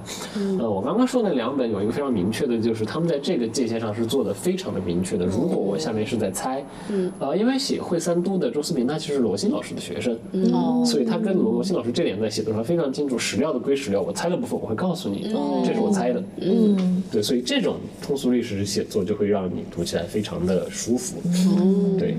然后我还有一本就会我会觉得蛮可惜的，当然就金远光，就没办法，因为它的。但你看到那个厚度之后，就直接宣布放弃了。但是《金宇光》真的是一本非常非常好看的书。嗯，《The Mirror and the Lamp》对。娜娜的表情，娜娜的表情，一个苦脸的表情。那娜娜说：“一看那个砖，我就走了。”我现在这个老题都还没有看完。对。很久没有碰到这种说我把英文拿在手里，然后把它捏成我自己东西的这样的当代英语作家了。嗯就他所有的这种写作都是这样，就包括他的呃评论集。最近他们又把他的评论跟其他东西结了一本书。然后我其实特别喜欢他当时在 BBC 做的那个 Race Lecture，讲历史小说写作的五个讲座，非常非常棒。所以曼特尔其实是挺可惜的，但。这个应该放在遗珠里面讲啊，对，真的关注度太少了哦。对哦，对我我好像放错区了，没事儿，就反反反正就是非常可惜，金宇光没有得到一个更大的关注，他的确。好，我今天回去就开始看。要进入曼特尔的那种世界，有没有比较轻量级的书可以推荐呀？他的回忆录《Giving Up the Ghosts》就是他的自传。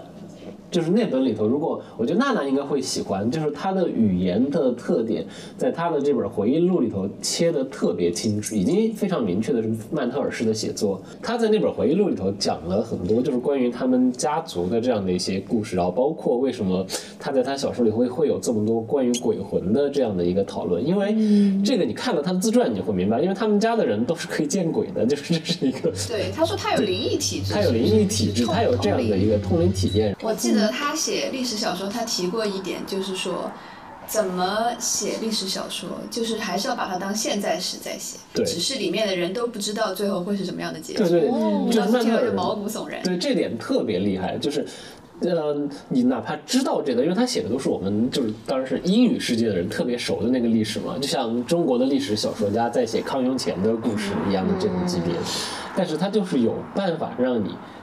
在读小说的时候有一种非常明确的感觉，你真的想冲进去把那些人摇醒，不要这样，不要做这一步。但是没办法，他只能凭自己当时的经验对未来做出揣测，他不知道结局的。嗯，所以知道结局的读者一路路看着你，一路看着他们滑向一个必然的结尾，这样的一个。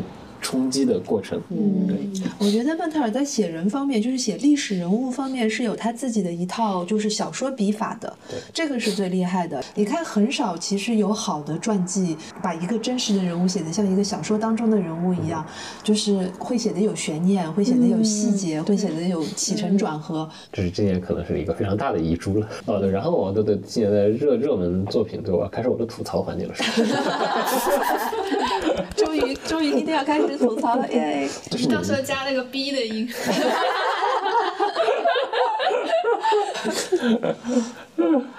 但这本就是最刚开始，润哲在说这种是不是会读不下去啊？然后读了那时候我脑子里不停的跳的，可不就是他吗？可不就是他吗？他说吧，不要卖关子了。就是巴别塔嘛，因为他当时得奖了之后，我就扫了一眼题题材，然后会是我感兴趣的东西。然后看的可能看前面的那一点的时候，你是作为差不多同一代人，你会知道，嗯，你这哈利波特瘾有点大啊，但是还还行能看，对吧？然后我主要是它的那个设定，开始的时候作为任何一种这种科幻奇幻小说，这个设定你能不能接受还是蛮重要的。它那个设定我觉得啊还有意思，好玩儿。对，周老师讲讲设定是啥设定来着？它的设定就是密营。对，密营就是英国的工业革命从蒸汽动力变成了翻译动力，对吧？所有学语言的人，像娜娜刚说，对语言敏感的人，他的一切的魔法的来自于什么东西呢？来自于翻译的词对之间。的 untranslatability，就是比如说你这边写 explosion，背面写爆炸，然后这个刻在银上的这个符，然后如果你是一个这两个语言都能熟练使用的人，当你把这两个语言念完之后，这个被困在其中的。无法翻译的语言的秘密，就会让它真的炸开。就是一个魔法，一个语词的魔法。对，就是语言。你可以看到，就是语言魔法，它给了它一个物理的这么一个载体，还给了它一个像我们都很熟悉的魔法小说里头这样的一个仪式流程。然后这个巴别塔，这个会指向一个，所以在牛津有一个特别重要的语言研究所，呃，它会成为这一切工业革命的核心，对吧？这样就跟那个大学写作这样的一些很传统的故事又放到一起了。再来一个。被英国人养大的华裔华裔小孩。你会觉得啊，该收集的元素都收集齐了。所以前半部分的时候，在学校的那个部分，你会觉得啊，还挺有意思。然后关键是让我有点迟疑的部分，是他真的开始试图在里头阐释这些翻译理论的时候，有些时候我就会非常觉得呀，我们当时在研究生课上大家讲过一模一样的话。就是这种非常明确的学院讨论，因为作者他自己其实就是耶鲁的博士生，他还没毕业嘛，耶鲁东亚系的，所以就是这种研究生学院，我就是有一种啊，我看到了我过去的生活，突然又又回到我面前，被人虚构化了一下，然后他就变得没有那么惊喜了。而且他还有一个让我特别受不了的一件事情是什么呢？他越到后来的这个写作当中，他有一个倾向就是。他生怕自己的读者看不出来我这么写的意义是什么，他有这种总结性的句子，就是有一种写论文就引这儿这儿这儿这儿这儿，我都把你把重点标好了这样的一种感觉。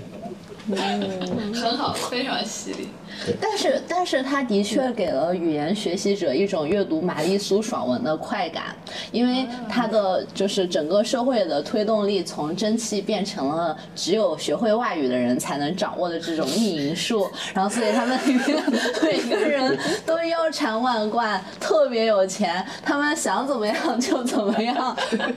对，然后学校里头最热的专业再也不是 STEM 了，就没有人要去学 STEM，大家都要来学语言，语言研究所的人最厉害。对，他们在学校里面掌握了。掌握了世界的动力，对对，他们在学校里面横行霸道，最后他们起义的时候，他们只要绑架了他们的教授，整个牛津都会开始腐烂。整个整个伦敦就会开始腐烂，因为没有人会去去维护那些魔法设施了。对，对这本书，其实一开始我看的时候，前面因为我也是被某一个文化编辑安利的，他说他在那个飞机上面一口气把它看完，我说还有这么好看吗？然后我我就立刻开始看。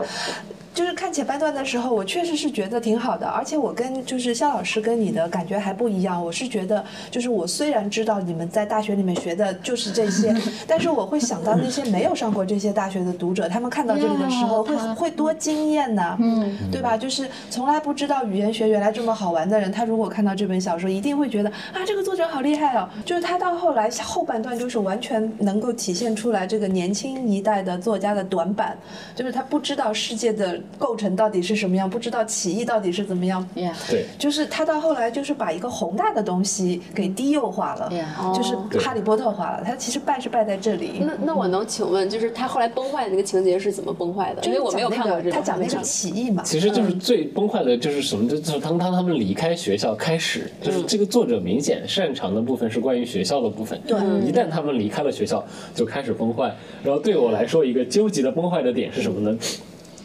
他们要离开牛津，他们有一个实地考察的部分，要坐船，然后去东亚。在这个漫长的旅途过程中，他们在船上因为一次失误，用这个密营炸弹，反正就是在政治中，不是故意想杀掉他们的教授的，就是把大 boss 给干掉。把大 boss 就干掉了。I am your father，然后他就啊，这么简单吗？对，就卡了，对。那这就结束了。没有没有不不不不然后他们就还把这个，就还把尸体处理掉了，还把这个事情瞒下来了，还没有引起任何人的注意，还让他们顺利的对，到这里你就会觉得很低幼了。就已经很低幼了。然后关键就是，你知道，作为一个海海军小说爱好者，在这儿我就已经忍不了了。就是一种朋友们，十九世纪的船里头到底有多逼仄，你知道吗？如果这个地方炸了。不可能船上的人听不见的，人家用的是魔魔法，魔法也得炸呀，炸了它也得声了。他并没有在那个同时再叠一个静音魔法。对，然后到这儿我就已经不行了，然后再到后面的这个开始对世界大事展开分析的时候我就已经彻底出戏了。哦，哎，我现在正好就可以顺着这个讲一讲，今年美国热门图书之一，不就是这位哦，作者的 Yellow Face 吗？是是是是是，对，是他的文学小说首秀，讲的就是一个白人女作家，她有一个亚裔的好朋友，是一个畅销书作家，然后她当然就有点嫉妒好友的成就，然后有一天那个好友突然在她面前意外死去了，死之前有一个已经完成的八九不离十的一个书稿，讲的是华人劳工吧，在二战期间的一些经历。然后他呢，就出于一种贪婪，就把这个东西据为己有，然后给自己取了一个有点模糊的那种，好像跟亚裔沾点边的名字，然后就说这是我自己写的，就火了嘛。火了之后，当然最后这个谎言，你要维持一个谎言，就要撒更多的谎。同时，他这本书他讲的其实也是就是一个非常议题先行的作品嘛，就是呃种族，呃谁有权利讲谁的故事，以及作者作家之间的这种竞争关系，还有呃这个竞争是如何影响了友谊。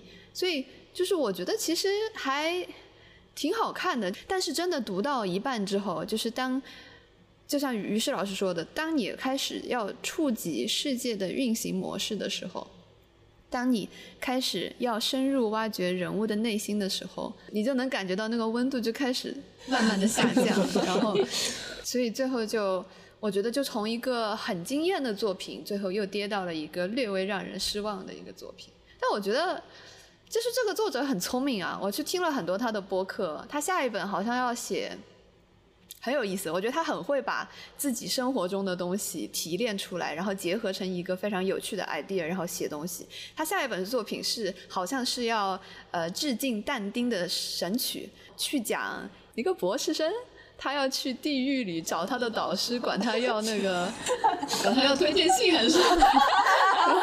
然后就是要讨论很多很有趣的话题。就是我觉得他还是很聪明，就像肖老师说，他自己在学院的时候他就写学院小说，然后加一个 high concept，然后他自己成为了畅销书作作者，他就来写了一本出版社的书、出版业的书，然后现在他。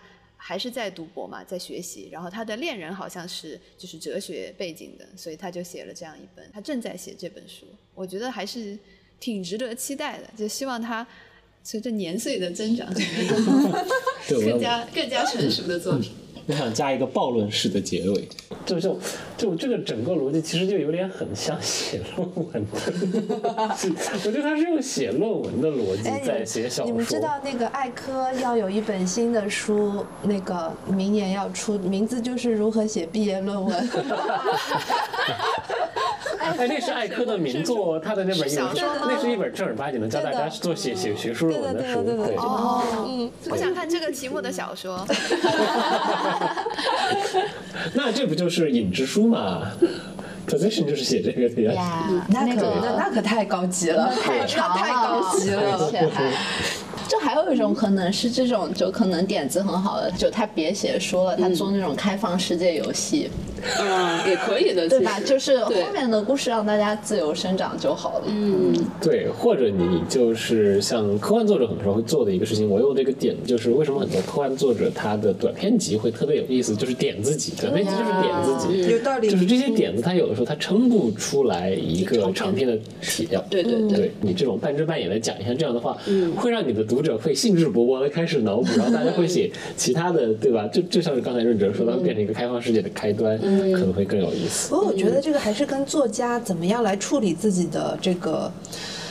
点子 点子是有很大的关系的，就是我说一个不是特别有名的作家，就是呃《后羿弃兵》的作作者特维斯。然后特维斯其实他英年早逝，然后就关注度也不是很高。其实他从写作技巧上来讲，他是属于那种特别简单的节俭的类的这种作家。然后我最近看了他一个八十年代写的一个科幻小说，叫《知更鸟》。然后他在八零年代的时候设想了一个未来，其实非常的也很巴别塔。他说的是阅读，他说那个时候的。人类已经不会阅读了，那这些人类其实是被机器人所谓的服务，就是管理。嗯，那么这个操控的方法之一就是给他们吃安眠药，有抑制生育力作用的安眠药之外，还有就是不让他们就是没有在看书啦什么的，就就完全没有了，没有文字，没有没有阅读。然后这个故事也是有头有尾，然后你看下来就像一个很简单的一个剧本，轻轻松松，然后干干净净。所以我觉得。有一些作家可能还是可以处理好一一个点子的。嗯，我觉得可能像这样的 idea 梳理成，其实更像是一个那种短篇小说也好，或者脱口秀文本。因为前两天我看了一个脱口秀，跟这个情节就很相似嘛，也是关于阅读的情节，就是一个黑人脱口秀演员讲的。他说，在很多年前，就是在还有奴隶制的时代，那个时候，就是白人的计划是要把黑人培养成最强壮的、身材最好的呃的人的方向，而这个计划第一步就是要抑制他。他们的阅读。听起来很很耳熟的样子。对，就是说，对，就是说要让他们不识字。然后，但那个时候黑人地下组织流通的就是书籍，可能就是说啊，我这儿有个书，要不要来？要不要来？就跟就跟卖大麻一样的，对对。然后那个时候可能会有很多黑人就是想要去隐藏自己的智力水平，所以我觉得像他那种 idea 很适合落成这样的一个小的短的文本就够了。他拖再就像这样故事，他再拓他拓不下去。嗯，哎，我当时跟。有点关系啊！我们继续从一本书跳到下一本。因为我觉得这个文盲的世界，如何彻底想象一个你完全不能阅读的世界，其实是一个很有挑战的事情。是的，这就是我们当年读《阅读者》、读《朗读者》的时候，整个给人的那个冲击。是的，是的，是的。所以我看《知更鸟》的时候，我觉得，哎，这个设定还挺有意思的。然后他当他们这两个人开始看书的时候，里面有一句话还挺动人的。他就说，他们就开始探讨这个阅读这个事情嘛。然后他就说，阅读其实是一个很私密的行为，你能够非。常接近作者，就是书里面要讲的这个东西，不管是情感也好，还是思想也好，所以它是一个特别私密的事情。所以机器人那个时代，他们就要把它禁止掉，因为这样对大家都不好。我们出于保护你们，保护你们的目的，大家不要去阅读，不要知道那么多。嗯。好了，我们继续我们私密的 私密的阅读。黄导来说那个啊，送快递哦，大热作品里面，我可以讲一讲我在北京送快递这一本书。然后这本书我觉得是我今年读到的最惊喜的一本素人写作吧。因为胡安烟，我们可能也不需要多做多赘述了。他之前的本职工作是快递员、外卖员，还有自行车店店员，就做过很多这样的工作。他后来出了一本书，叫《这就我在北京送快递》，然后把自己之前嗯工作经历的。很多事情都写成了一本非虚构写作吧，然后这一本书其实也是引起了挺大的轰动的。然后我其实最大的一个印象就是，虽然我跟他的工作经历、生活经历完全不一样，但是他写的所有的感受跟我自己的感受都是非常的相似的。就是让我感觉很印象很深刻的就是他的共情和换位思考能力。就是他自己是一个工作系统的受害者，但他的思考往往没有会去指向另外一个受害者，而他是能够跳出去。这个系统的呃制约，然后去思考这个问题到底出在哪？我觉得这是一个很珍贵、很珍贵的品质。但这个品质可能在现在已经非常稀缺了，就很多人是不会去这样去思考的，或者说思考了也会觉得没有用。那我改变不了系统，那我怎么办？然后可能就继续在这个系统中去维持这样的一个嗯，像那种底层互害的一样的逻辑。但是胡安烟他能够把这一点写出来，我觉得还是挺挺珍贵的。然后所以这整本书是充满了很多这样的细节、这样的时刻，然后让我看。看到他的思考，嗯，就觉得这本书还是挺值得推荐的。OK，送快递我也读了，然后我也特别喜欢送快递这本书。然后这本书它就是你读到它开头第一篇的时候，你是非常惊艳的，就是他他的那种坦诚，他给我。就是形成的感觉是，他他和我之前在一些非虚构特稿公众号上读到的那种，呃，所谓的普通人对于自己生活的真实的叙述，形成了非常鲜明的对比。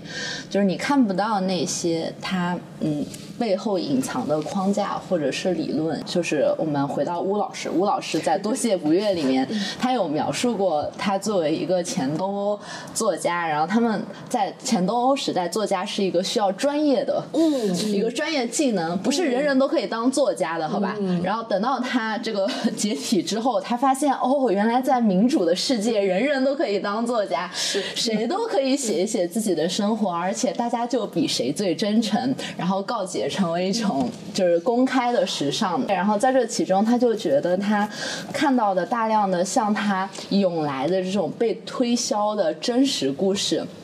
嗯，给他一种初学者的生活的感觉，但是胡安烟的写作完全没有任何，就他给了我一种就是被搞坏之前的真诚吧。嗯嗯，然后就而且他那个书的编编排很有意思嘛，然后你你看第一篇，你的印象就是很震惊，就是哇，居然这个人他写的这么的好，然后后面。他会呃慢慢的有更多就是篇幅更短一些的作品来说，他对有一种嗯慢慢看到，然后一个人如果他想要真诚的反思自己的生活，你你也不可能去祈求一个原生态的，就是好像他没有经过现代媒体的污染，然后他就可以达到那样的一种真诚。但是毕竟会在下班之后想要去读卡夫卡和读那个 Robert Musil 的人，就已经不是一般的劳动人民了。对对我觉得是这样。我觉得他就是，他是真的，他是真的一个文艺青年，然后选择了做那样的工作。他是一个文艺青年，去选择了做快递员，而不是一个快递员才开始读书。对，这是这是一个蛮重要的区别。对对对。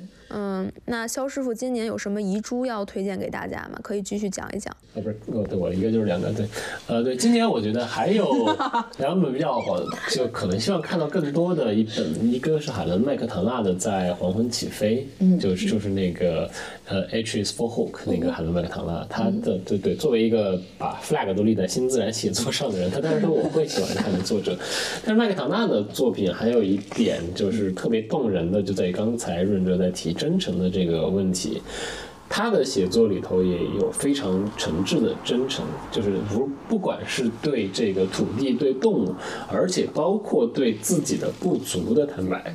在很长的时间里头，作为一个鸟类爱好者，会干什么事情呢？会掏会掏鸟窝，会收集鸟蛋。嗯，这样的事情在现在的这个生态准则下面，已经都是不允许的事情。嗯，但是作为一个写作者，他会非常坦诚的，就是这种看到自然界美丽的瞬间的时刻，还是会抑制不住这种一瞬间的浮现出来的占有欲。他是完全不会回避这样的时刻的。所以在麦克唐纳的书里头，你会看到各种各样的。作为一个热爱自然的人，在现代社会里头的纠结，所以我觉得这一点其实会特别的宝贵。对，另外一个还有一本其实不太算今年出版的，但是我是今年读的，就是写梅里雪山这本书的动人的地方，肯定还是在于最开始它是一个，它讲的其实是一个。登山者如何纯粹不只是看到山，然后从一种非常简单的征服的态度啊去登山，嗯，变成了一个，因为当时梅里雪山登山的时候有一个很大的事故，就是因为梅里是藏族的圣山，当地的人是反对登山队登山的，嗯，然后你会看到就是，呃，这本书里头这个小林他是怎么样一点一点的从一个外来者融入了村民的生活里，所以我觉得这种真诚的反思的书其实也是值得多被看到的。嗯，好，我接着肖老师刚才说的反思这个，我觉得也挺搭的，因为我觉得今年的遗珠里面，我想给大家推荐的是一本不太被大家提到的，但是在美国应该还是登了很多的，就是排行榜和得到了很多关注的一本书，叫做中文翻译是《我不想成为天才鹦鹉》，它的作作家是叫本勒纳。娜娜肯定知道的，我听过这个人，我没有读过他的书。对的，我觉得很有意思的一点是他对于美国生活的这种反思，是一种很智性的知识分子的一种反思。这里面的一个主要的一个情节就是他回顾了他高中的时候去参加美国高中辩论赛。然后他是辩论赛里面的那种精英人才，那你可以知道，就是辩论赛里面有一个术语叫做语速压倒。当你就是在辩论句上面不占任何优势的时候，你可以采取语速压倒这个策略。然后这个书就是。在某种程度上面，其实也是一种语速压倒，因为呢，他从这个他要他要说的，其实是像美国这样的一个社会，到现在出现了很多的问题，有很大一部分原因是因为语言本身出了问题，就是政客们用的那个语言和就是社会事实真相之间有一个巨大的鸿沟和脱节，所以导致就是说，嗯，比美美美国总统选举都要辩论嘛，对吧？都是通过这样的一些这些选举，但是这些选举本身其实是脱离。真相脱离事实的。然后呢，就是他还讲到了很多，嗯，白人的中产阶级的男孩，他们这些年会去模仿，呃，黑人，比如说是芝加哥黑帮。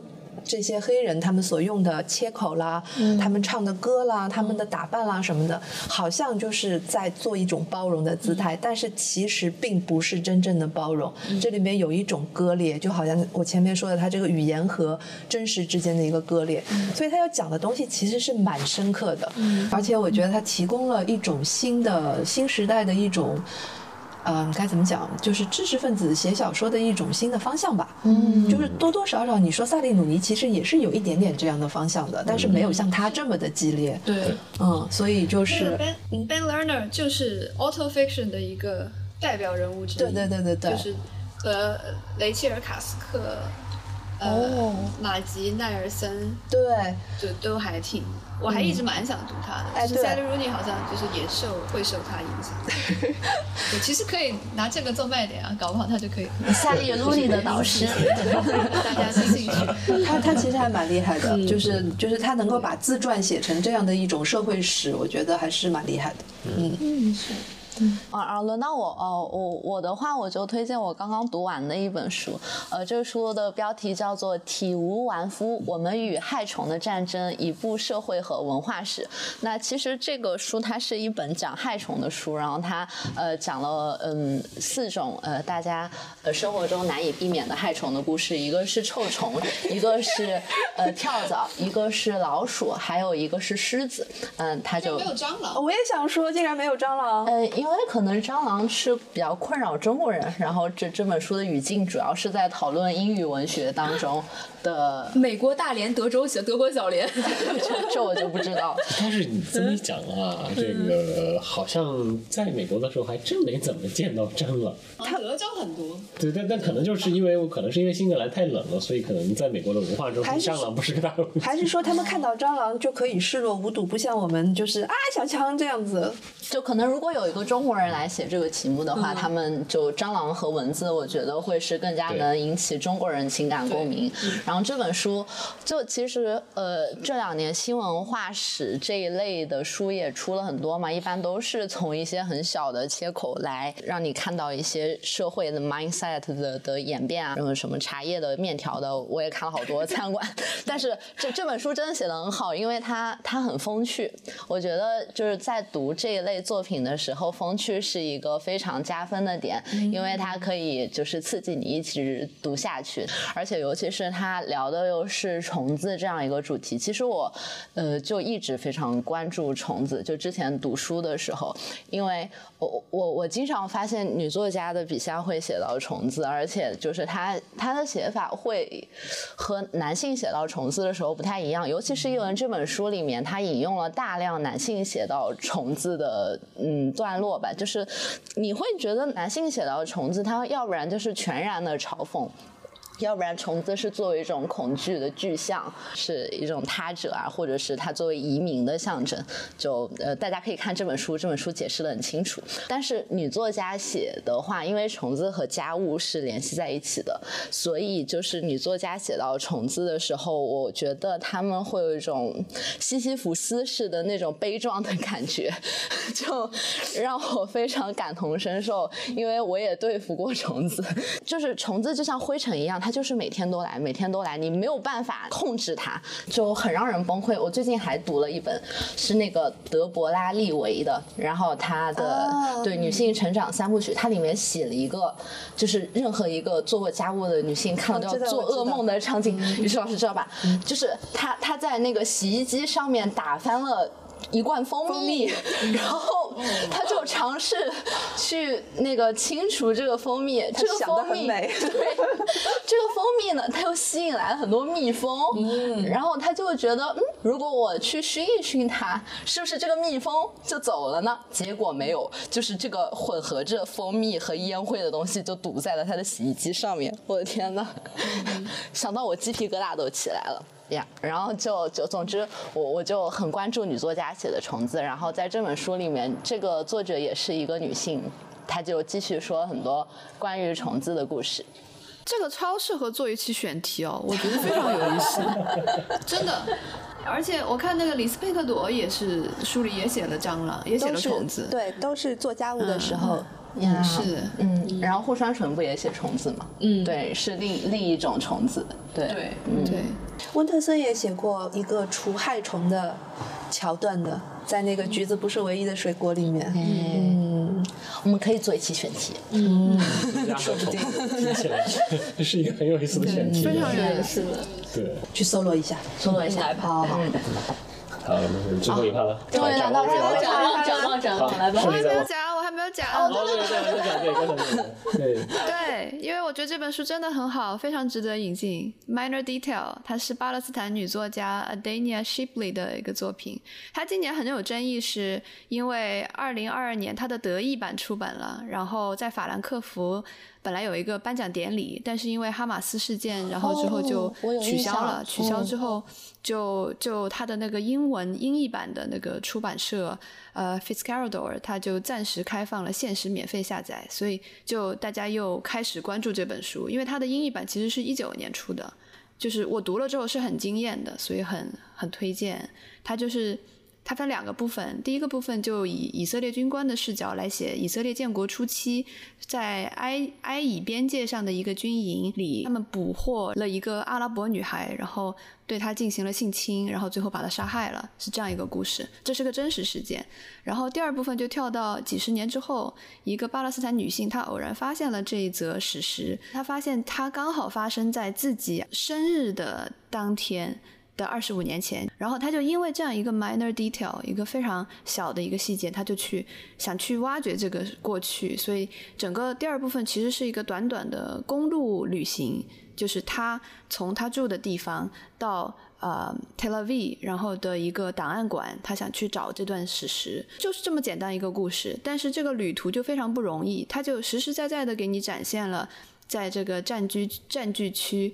呃的人，他们生活当中出现的各种比较荒谬、比较呃让人心酸的事情，比如说他手上就要拿两幅地图，一幅地图是以色列的地图，一幅是巴勒斯坦的地图，就是就是原本是巴勒斯坦的那些村落的名字，现在就被另外一个新的名字覆盖，就是他经常会有这样非常在地者才有的这种体验。然后他之所以叫 minor detail，就是说历史其实是延续的，这个。作家他其实受那个奶酪与蛆虫的影响很深，就是微观史，所以他觉得很多微观的细节，他是会呃战胜时间的洪流，他会保留下来。比如说故事里就有很多呃反复出现的细节，狗的叫声、汽油的味道，还有植被的样子。他就说，其实呃真正的历史它是存在在这样一些，真正的真实是存在在这样一些 minor detail 里的。